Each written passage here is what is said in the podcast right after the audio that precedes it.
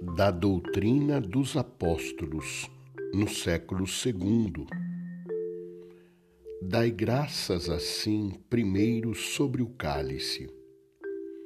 Nós te damos graças, Pai nosso, pela santa videira de Davi, teu servo, que nos deste a conhecer por Jesus, teu servo.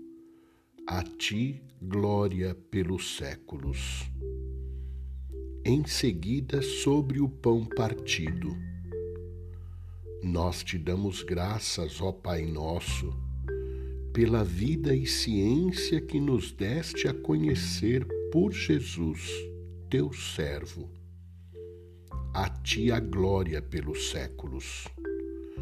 Do mesmo modo como este pão estava espalhado pelos montes, e colhido tornou-se uma só coisa, assim, desde os confins da terra, se reúne tua igreja em teu reino, porque te pertencem a glória e o poder, por Jesus Cristo, nos séculos.